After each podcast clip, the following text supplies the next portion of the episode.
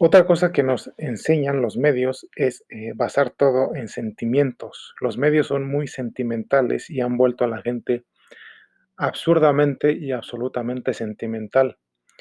Pero las cosas eh, más importantes de nuestro ser, mentalmente y espiritualmente, no son sentimientos, son actos de la voluntad.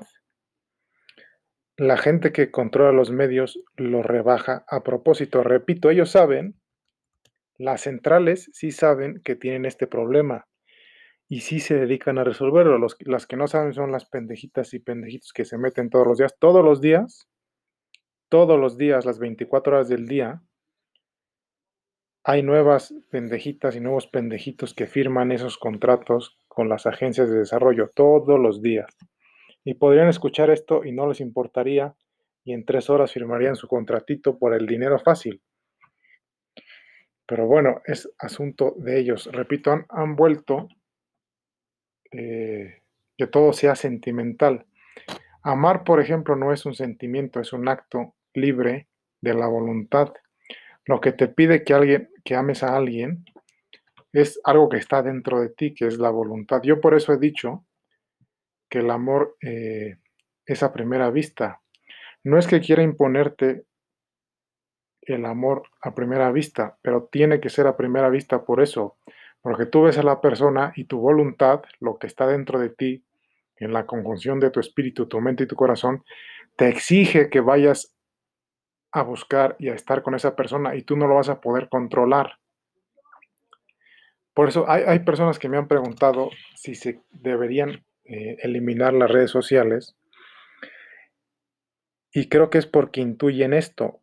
Un güey naco que está todo el día viendo viejas en redes sociales tiene problemas para controlar su voluntad y basa todo en sentimientos y, sí tiene, y sí siente sentimientos por esas personas que ve en las redes sociales.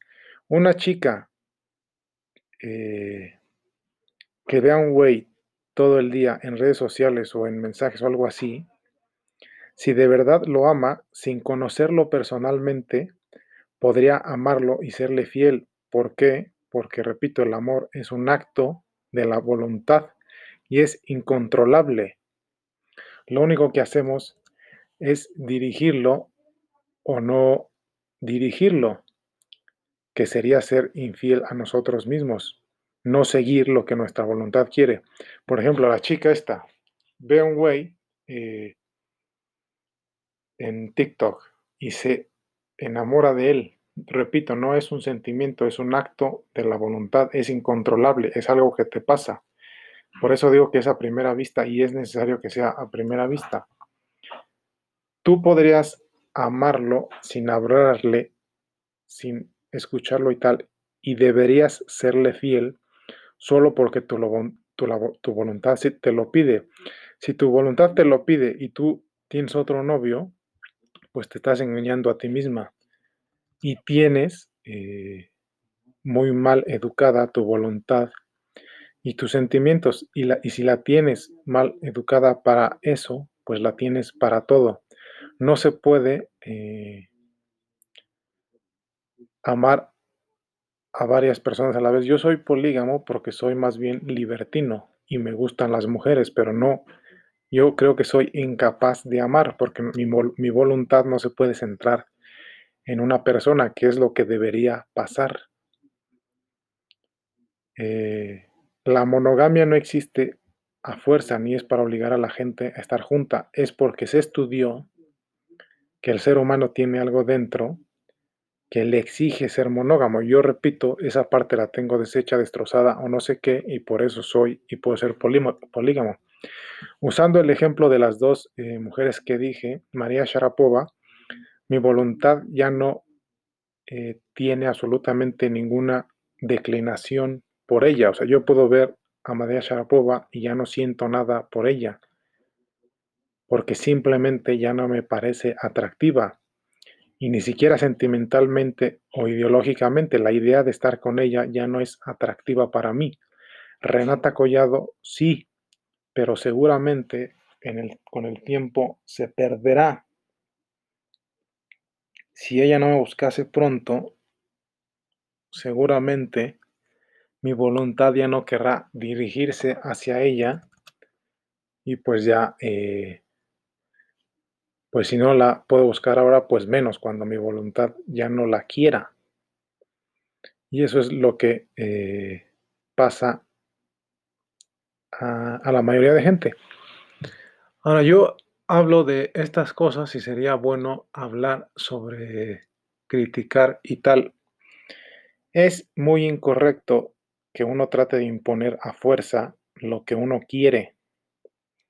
Y es un error criticar cosas nada más porque a ti no te gustan.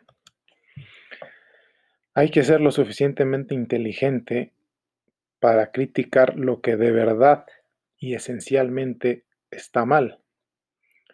Yo antes de criticar algo y hablar, y, y hablar sobre él y dar mi crítica, pienso a fondo, reflexivamente, sucintamente, si de verdad está mal, si no es solo algo que yo quiero, porque la mayoría de gente solo critica algo que a ella le molesta. Y ese es un error gravísimo y además quedas como pendeja, como estúpida, como niña mimada y malcriada y arrogante que solo quiere que, que desaparezca, no exista o disminuya algo que a ella no le gusta. Hay que tener cuidado cuando se critica algo, porque hay que ser bastante objetivo. Y si quieres cambiar algo, debes cambiar algo porque en esencia es incorrecto, en esencia está mal y en esencia debería dejar de existir. Nosotros, eh,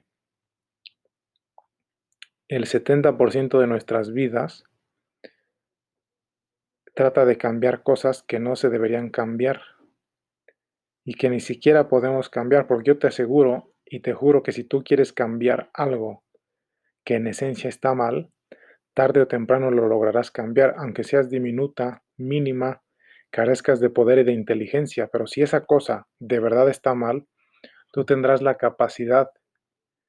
Además, la vida te ayudará, la suerte te ayudará, o Dios, si crees en Él, te ayudará para que se acabe, porque eso es lo que pasa. Lo que está mal, tarde o temprano desaparece porque así es la naturaleza, así es la vida, así es Dios si crees en Él.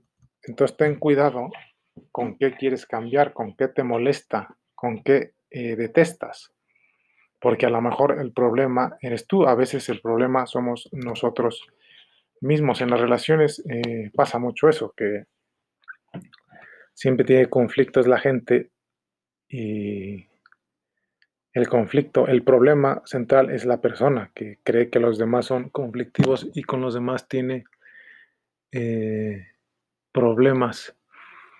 ¿Qué otra cosa me estaba me estaba pasando por la cabeza? Ah, quería hacer eh, podcast en inglés sobre chocolate, pero tengo muchas notas y quiero resumir, pero ahora no tengo tiempo. Y yo creo que hoy no tendré tiempo hasta, no sé, hasta, hasta media semana o algo así.